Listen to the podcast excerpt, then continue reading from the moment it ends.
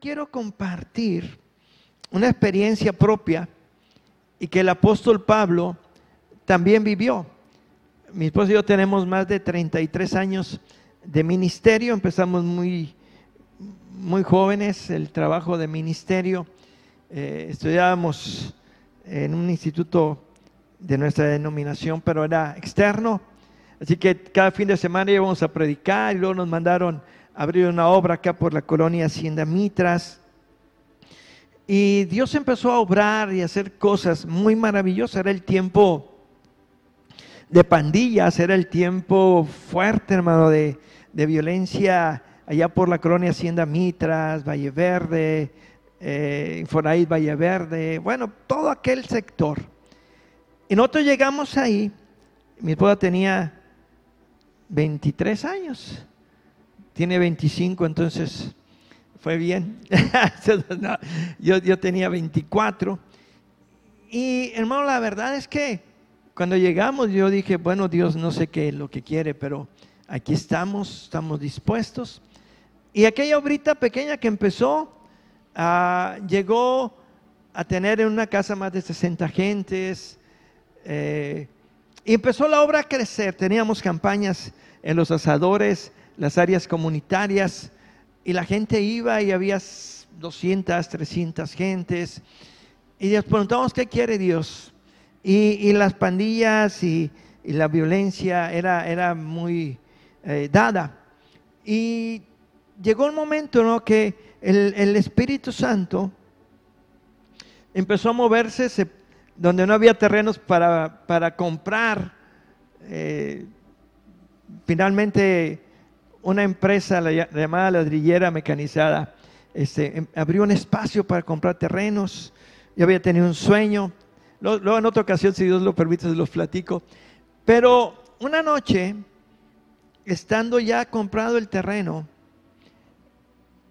y viendo todo lo que acontecía, los pleitos, yo llegaba a ver que le habían hecho un cuartito que habíamos construido nuestro primer templo de cinco metros por, por cuatro tal vez de dos metros, techo de lámina, así se empiezan las obras, a veces, ¿da? Y a veces llegaba y veía a los vecinos con los vidrios quebrados. Y llegaban conmigo y me decían, pastor, ¿cuántos vidrios le quebraron? No, pues ni uno. Todo está bien. No, que nos apedrearon. ¿Cómo usted no? Pues, ¿usted sabe quién lo hacía? Dios. Y, las campañas de las escuelas de verano, eh, algunas cosas que implementamos ahí.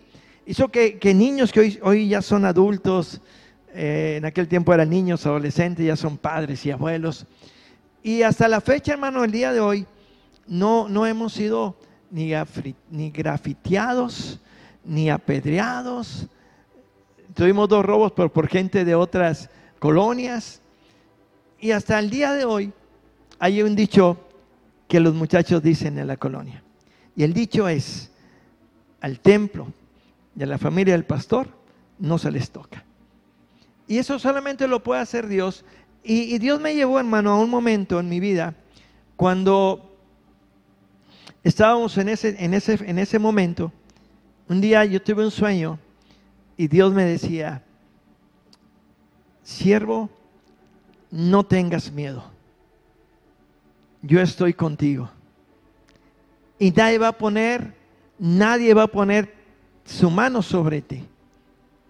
Porque yo te voy a respaldar.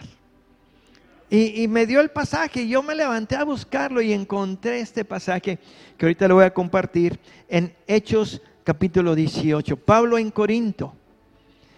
Y, y hermano, la verdad que en aquellos tiempos teníamos a veces miedo, a veces eh, íbamos y decíamos, no sé qué va a pasar, qué haya pasado, qué haya sucedido, pero Dios estaba respaldando su palabra.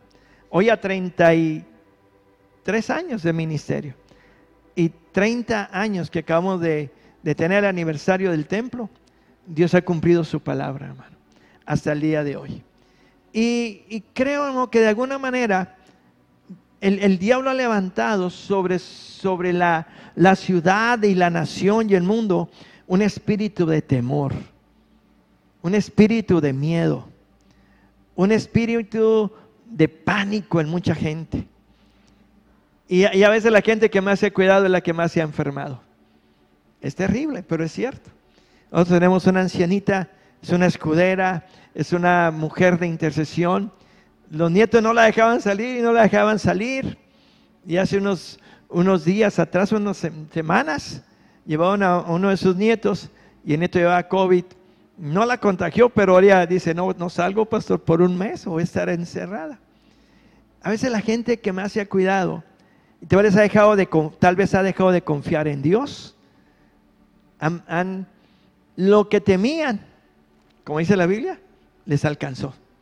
Porque así como las bendiciones nos alcanzan, también los miedos y también los temores.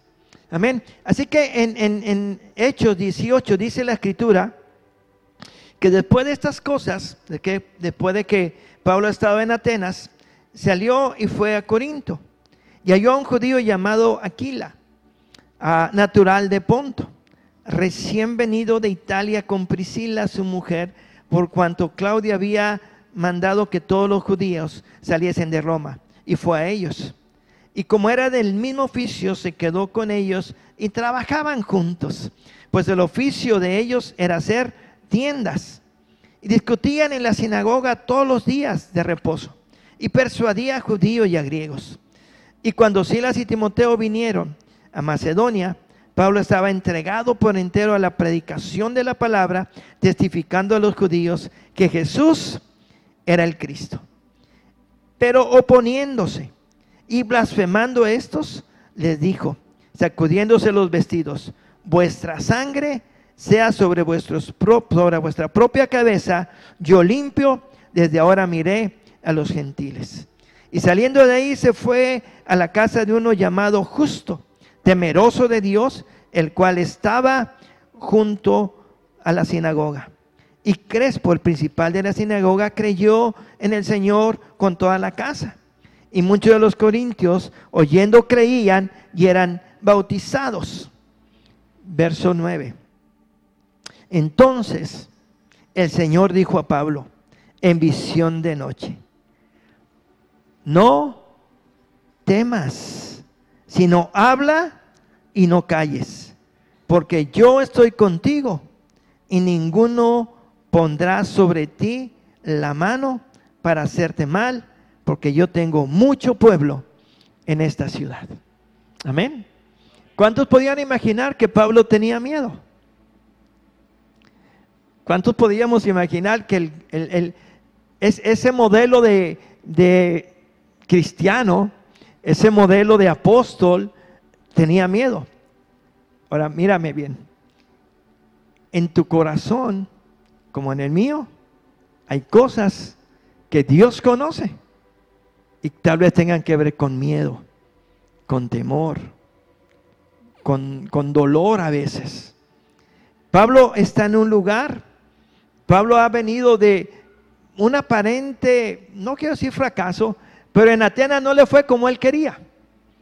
Y se cansó a lo mejor de, estar ahí con, en las sinagogas, de estar en el aerópago, de, estar hablándole a los filósofos. Y sale de ahí y dice que poca gente creyó.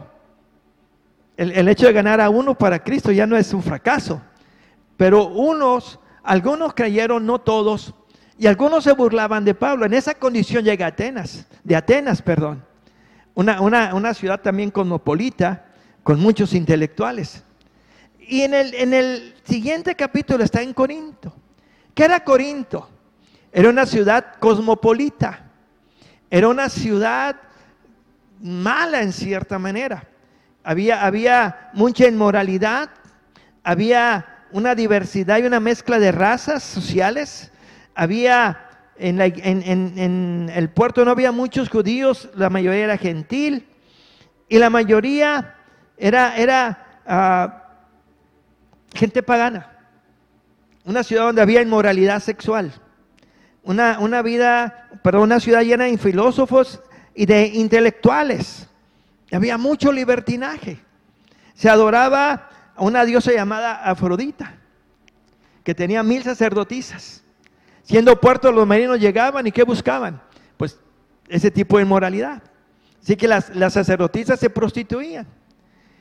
Y Pablo llega a una ciudad entregada a la maldad, entregada a hacer lo malo a los ojos de Dios. Y los judíos que había en alguna sinagoga se le oponían. Y Pablo discutía con ellos.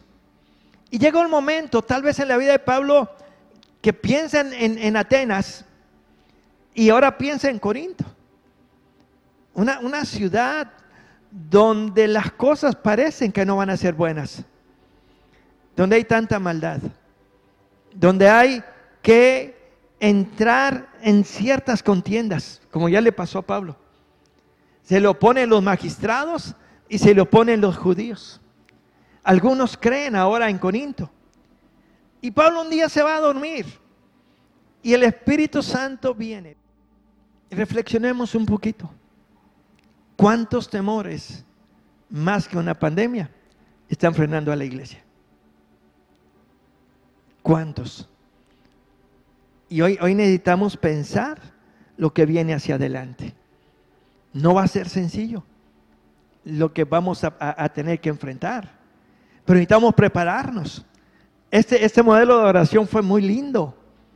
Qué, qué bonito es ver una iglesia adorar. Pero usted sabe cuántas iglesias se cerraron, cuántas iglesias ya no funcionan, cuántos templos se cerraron. Y mucho de eso, hermano, fue el miedo. Qué bueno que podemos hacer grupos y poder abrir el templo. Pero qué hermoso es que la iglesia vuelva a la calle con todas las cosas necesarias. El cubreboca, los geles y lo que necesitemos. Pero necesitamos volver hablar el Evangelio. Volvemos, volvernos a la predicación de la palabra. Estaba leyendo un libro del doctor Cho que dice, el modelo de la, mega iglesia es, es, muy, muy bonito, pero no alcanzamos a todos como pastores. Y yo digo, hace años un, hermanito apellidado Escobar me dijo, pastor, Qué bueno que pudiéramos tener una iglesia en cada esquina, así como hay Oxos y Super 7. ¿No sería lindo? ¿No sería más fácil alcanzar una ciudad así? Pero hermano, ¿qué nos impide? Dios conoce nuestros corazones. Y el apóstol Pablo, hermano, está ahí. Y, Dios ve su corazón. Yo, te iba a decir, y te voy a decir, pon tu mano en tu corazón y dile, Dios, míralo. Examíname. Ve si hay algún miedo. Ve si hay algún temor. Y si lo hay, entonces ayúdame a vencerlo. En el nombre de Jesús. ¿Sabe? Nuestra denominación, todo un año no, la Alianza Cristiana y Misionera, todo un año no hicimos un evento de una convención, de un retiro, de un concilio. Y un día leyendo yo un, un escrito de una persona, dice que cuando la, gripa española llegó y, Estados Unidos estaba muy mal, por, por, y el mundo entero, por esa pandemia morían, pero miles. No como, no, no como este coronavirus, aquella gripa española era terrible. Y, y un día unos evangelistas, después de tiempo, dijeron, oye, vamos a hacer algo. Necesitamos predicar el Evangelio. Y vino un santo valor, hermano. Se, infundieron del valor y del Espíritu Santo, de ese valor que Él da. Y planearon campaña y le avisaron al gobierno. El gobierno no quería y dijeron, quieran o no quieran, nosotros lo vamos a hacer.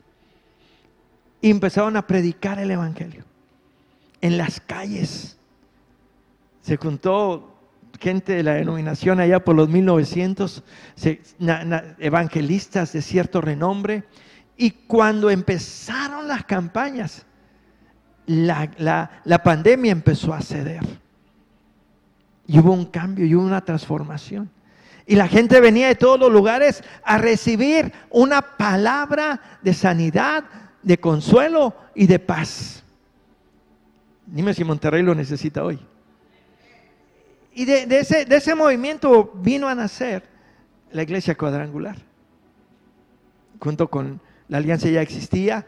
Así que, que Dios siempre va a tener algo bueno en medio de algo que el diablo planeó para mal. Pero la iglesia tiene que tomar y asumir un santo valor, una, valentía para poder romper esos moldes en los que nos han metido, que el diablo nos ha metido. Y salir a la calle y predicar el Evangelio. ¿Habrá oposición? Sí, tal vez. Pero ¿qué nos impedirá ganar las almas? ¿Cuándo le vamos a decir a esta ciudad que hay esperanza en Cristo? Yo personalmente creo que esta pandemia es, una fortaleza del diablo, hermano. Y que no va a acabar mientras no doblemos las rodillas y clamemos a Jesús. Todo Él la puede detener. Ok, vuelvo con Pablo. Pablo está ahí Tal vez está cansado, tal vez está en desánimo, tal vez está haciendo notas y está diciendo, en Atenas me fue así, ahora en Corinto estoy en esta condición. Y en medio de eso, hermano, el, el Señor le llama, el Señor le habla en un sueño, en una visión. Y tú y yo tenemos que creer que Dios sigue hablando así hoy, en sueños y en visiones, y por su palabra. Y todo eso debe estar de acuerdo a su palabra. Y entonces Pablo está ahí y el Señor habla a Pablo y le dice, no temas, no temas. Has pasado cosas duras, Pablo. Has pasado cosas duras, siervo. Yo me acuerdo cuando, cuando eh, el Señor Jesús o el Espíritu Santo manda a Ananías a hablarle a Pablo, a que ore para que caigan las escamas de sus ojos. Y Ananías le dice, Señor, mira, este, este, este hombre persigue a la iglesia, este hombre ha arrestado a la gente y, ya murió uno bajo sus pies, con su consentimiento, me va a matar. Y el Señor le dice, mira, Ananías, a él yo le voy a enseñar cuánto le es necesario padecer a causa de mi nombre. Y Pablo ha padecido y no se ha quejado, pero el miedo llega cuando menos lo esperamos. En un momento de debilidad, en un momento de angustia, en un momento cuando tal vez pensamos en finanzas, en salud, en los hijos, en el futuro, y empieza el diablo a trabajar en la duda, por el mismo cansancio a veces. Entonces Pablo, Pablo está ahí y recibe esta palabra, no temas. No temas, Pablo. El, el no temas, hermano, el temor nos paraliza, produce miedo, produce angustia, produce ansiedad, produce tristeza, produce depresión y finalmente, la muerte. Es terrible. El miedo es terrible. A ver, levanten la mano, ¿cuántos tuvieron miedo a la oscuridad?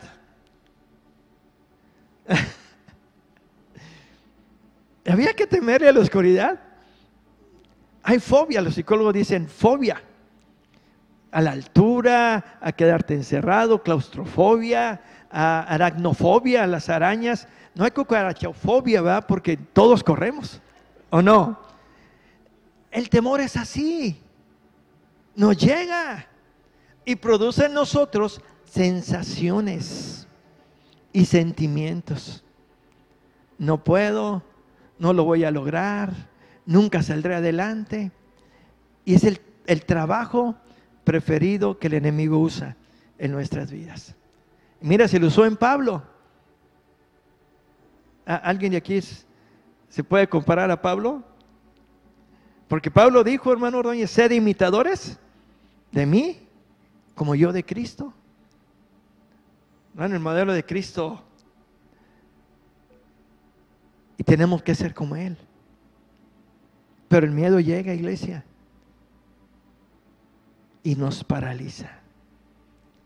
Nos metieron en casa y ni metimos las manos nos pidieron cerrar los templos por miedo. Es que estoy obedeciendo las leyes terrenales. Qué bueno, gracias a Dios. Pero en verdad, ¿cuánto fue por miedo? Y, Pablo, hermano, ah, está, en una condición que tal vez necesitaba la palabra de Dios. Usted sabe que hay por lo menos 350 veces que Dios dice en su palabra, no temas. Amén o no amén. ¿Sí sabe? No temas porque yo estoy contigo. Predica mi evangelio que yo estoy con vosotros todos los días hasta el fin del mundo. No temas. Confía en mi palabra. Yo lo voy a hacer. Yo te acompaño. No temas ni desmayes porque Jehová tu Dios está contigo todos los días. Iglesia, es tiempo de reaccionar. Esta ciudad no necesita. a partir de que vimos, vi yo esta, esta, esta publicación, amado, llamé, llamé a mis pastores del distrito y les dije, ¿saben que basta con restricción o sin restricción? Vamos a volver a las convenciones, mínimo como una representación de cada iglesia, con todas las cosas que podamos usar. Y así lo hemos hecho, hermano. Este año hemos tenido convención de jóvenes, vamos a tener convención de, damas, este fin tenemos convención de varones. Y, lo hacemos con el respeto y, y las medidas que nos piden. Pero la iglesia tiene que volver a marchar. Amén. Entonces, hermano, es posible hacerlo en el nombre de Jesús. Es posible que lo volvamos a lograr. Y, cuando Dios camina con nosotros, hermano, ¿quién podrá contra nosotros? Ni el diablo. Jesús le dijo a Pedro, las puertas del infierno no prevalecen contra mi iglesia. Y si este bicho, esta pandemia o este COVID-19 es una fortaleza del diablo, se puede destruir. En el nombre de Jesús. Con todas las medidas que nos pide nuestro gobierno. Pero haciéndolo con fe y con confianza. Amén. Y Dios va a estar con nosotros. Entonces necesitamos, hermano, escuchar la voz de Dios. Le dice Dios en ese versículo, Pablo, no temas. Número dos, habla. ¿Qué hay que hablar? No, no, como, no como periquitos repitiendo cosas. Hay que hablar la palabra de Dios. Hay que hablar entre nosotros con salmos y con himnos y, y con cánticos espirituales. Hay que hablar y decirle no al temor. Hay que testificar a nuestros vecinos con el uso de cubrebocas, si se gusta, y, podemos hacerlo para la gloria de Dios. Hay que hablar en las, en las congregaciones, hermano, testificando cómo Dios nos ha guardado, cómo Dios nos ha protegido, cómo Dios ha estado entre nosotros, aún en medio de estas crisis. Hay que hablar, eh, y hermano, ¿por qué no? plantar nuevos puntos de predicaciones en el nombre de Jesús. Y, lograrlo, hermano, porque Dios está con nosotros. Está apoyándonos. No nos ha dejado. Él no se ha alejado de nosotros. No nos dejó solos en la tierra. Todos los días Él está entre nosotros hablemos y edifiquemos a través de la palabra. Es tiempo. Tu familia, nuestros vecinos, nuestros amigos necesitan escuchar de un creyente que hay esperanza. Amén.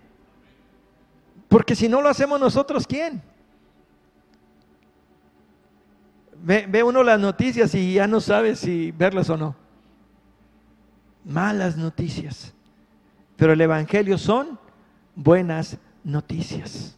Y cuando tú hablas y declaras la palabra, el temor se va. en el nombre de Jesús. El temor desaparece. Él camina a nuestro lado. Él está con nosotros. Y luego dice Jesús en, su palabra, ah, habla y no calles. Y lo que sigue es, porque yo estoy contigo. Dile, dile que tienes a tu lado si puedes hacerlo, si lo acostumbren, pero dile, Dios está contigo. Créelo.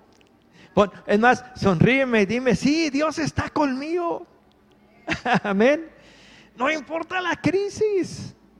¿Sabe? Hoy, hoy acabo de saber que, que algunos trabajadores de, de, una empresa se les obligó a vacunarse si no perdían el trabajo. Y dije, wow. ¿Qué hacer ante tantas cosas que estamos viendo y que nos anuncian? Entre un paréntesis, el regreso del Señor. Él viene. Y, quiere encontrar una iglesia activa, una iglesia que ora, una iglesia que proclama la palabra, una iglesia que, que sale a la calle a predicar con autoridad la palabra de Dios. Y Él va a estar ahí hay, cosas, hermano, que, tú y yo tenemos que, aprender. En, en, la gran comisión de Mateo 28 o de Marcos 16, dice, yo estoy con vosotros siempre. O yo estoy con vosotros todos los días. ¿Hasta cuándo? Hasta el fin del mundo. Entonces, hermano, hay algo que temer decía el apóstol Pablo, yo ya quisiera morirme e irme con Jesús, pero no puedo todavía, porque hay mucha o mucho trabajo que hacer. Y hasta que acabe mi ministerio, entonces me voy a ir con Él. Pero cuidando, cuidándome de no ser dejado atrás predicando el Evangelio. Este mismo Pablo, que Dios lo vio lleno de temor, fue cambiado, fue transformado por esta palabra. Y, Jesús le dice, yo voy a estar contigo. Y ninguno pondrá sobre ti la mano para hacerte mal. Pablo, tranquilízate. Ya te apedrearon ya te azotaron con vara, ya te azotaron con, cinto, ya te metieron a la cárcel entre cepos. Y, cada ocasión, cuando, cuando la apedrearon y le dejaron muerto, se levantó y siguió predicando el Evangelio. No tuvo miedo, no fue a esconderse. En la cárcel no fue a quejarse, sino que empezó a adorar, a alabar y cuando lo hizo junto con, su compañero, la cárcel tembló. Porque cuando no nos quejamos y adoramos, Dios cambia las cosas. Amén. Así que iglesia, mi, mi, tiempo hoy es, o mi, mi consejo, y el consejo de la palabra es, no temas, iglesia nadie nos podrá hacer frente. Hace, hace tres años, tres o cuatro años, cinco, yo, llevo, cuentas atrasadas. Yo iba apoyando a un pastor para un trabajo. Salimos de García, agarramos la Aurora, y en la Aurora y Sendero empecé a perder el habla. Mi mano y mi pie se me pegaron. Y el pastor me preguntó, ¿dónde doy vuelta? Y yo le dije, ah, no salían palabras. Decía, ¿qué me pasa? Y yo, yo pensaba, me comí unos tacos y me cayeron mal. Y cuando ya no pude moverme, y ya no puede hablar sino balbucear. Supe por el Espíritu que me había dado una embolia. Estaba lejos de casa, pero consciente de dónde estaba. Fui hasta Santo Domingo, hermano. Me quise bajar del carro y casi me caigo. Y, yo me quería llevar un carro manejando en esa condición. Y me vieron y me dijeron, pastor, ¿te sientes mal? Se me había caído el labio, el párpado. Yo no me di cuenta. Y le dije, no, y me decía el pastor, ¿qué hacemos? Pues vamos a regresar, nos dijo el pastor. Y quisimos ver a un médico entre todas las farmacias que había ahí. Y no había médico. Lo más extraño es que yo me sentía con tanta paz. No tuve miedo. Y decía, Dios, no sé qué es. Y me preguntaba el pastor, ¿te llevo a un hospital? Y yo le dije, no. Llévame donde está mi esposa. Y nos regresamos de Santo Domingo hasta García. Y por ahí pedí que me diera una agua mineral. Me la tomé a la entrada de García cuando llegamos allá por Merco, hermano, envolví el estómago, pero fue algo espantoso. Me, llené todo de vómito, el carro, al pastor, las puertas. Y ahí como que el brazo empezó a moverse. Mi habla no cambió, ni mi, ni mi pierna. Ya llegaron por nosotros, yo no podía manejar. Me llevaban al hospital. Ah, cuando el médico me vio, lo primero que me, le dijo a la, a la enfermera, toma de la presión. Y sabes que la presión estaba normalita. Y la enfermera me dijo, ¿tienes, tiene la presión normal. Y el doctor me metió, me hizo una serie de pruebas, ahí estaba mi esposa conmigo. Y delante de él se enderezó el labio y el ojo. pero no la fuerza. Y me dijo el doctor, estoy delante de un milagro. Y dice, así delante de Dios, hermano, no vino temor a mi vida. La razón, que sabía que Dios estaba a mi lado, que estaba caminando conmigo. Al tiempo, hermano, tres meses después, por tres meses usé bastón, pero a la fecha no tengo ninguna secuela. Porque al Dios que servimos hace esto. Nos cuida, nos protege, está con nosotros y no nos deja. Entonces yo le debo a Dios esos años como un tiempo extra para servirle mejor, para andar en una mejor condición de vida. ¿Sabe? Ese día le dije a mi esposa, ya me voy al rato, vengo y aprendí que tengo que decirle cada vez que me voy, esposa, te amo, te quiero, voy a salir. Si ya no regreso, ¿sabes dónde voy a estar? Ella te espero. Y si regreso, qué bendición. Hermanos, son días así. Tenemos que aprender a vencer el temor. Termino diciéndote, ninguno pondrá su mano sobre ti para hacerte daño. Ninguno, incluyendo el mundo espiritual. Nadie podrá hacerte daño, porque el poderoso de Israel está a tu lado. Y Él nos guarda y Él está protegiéndonos siempre.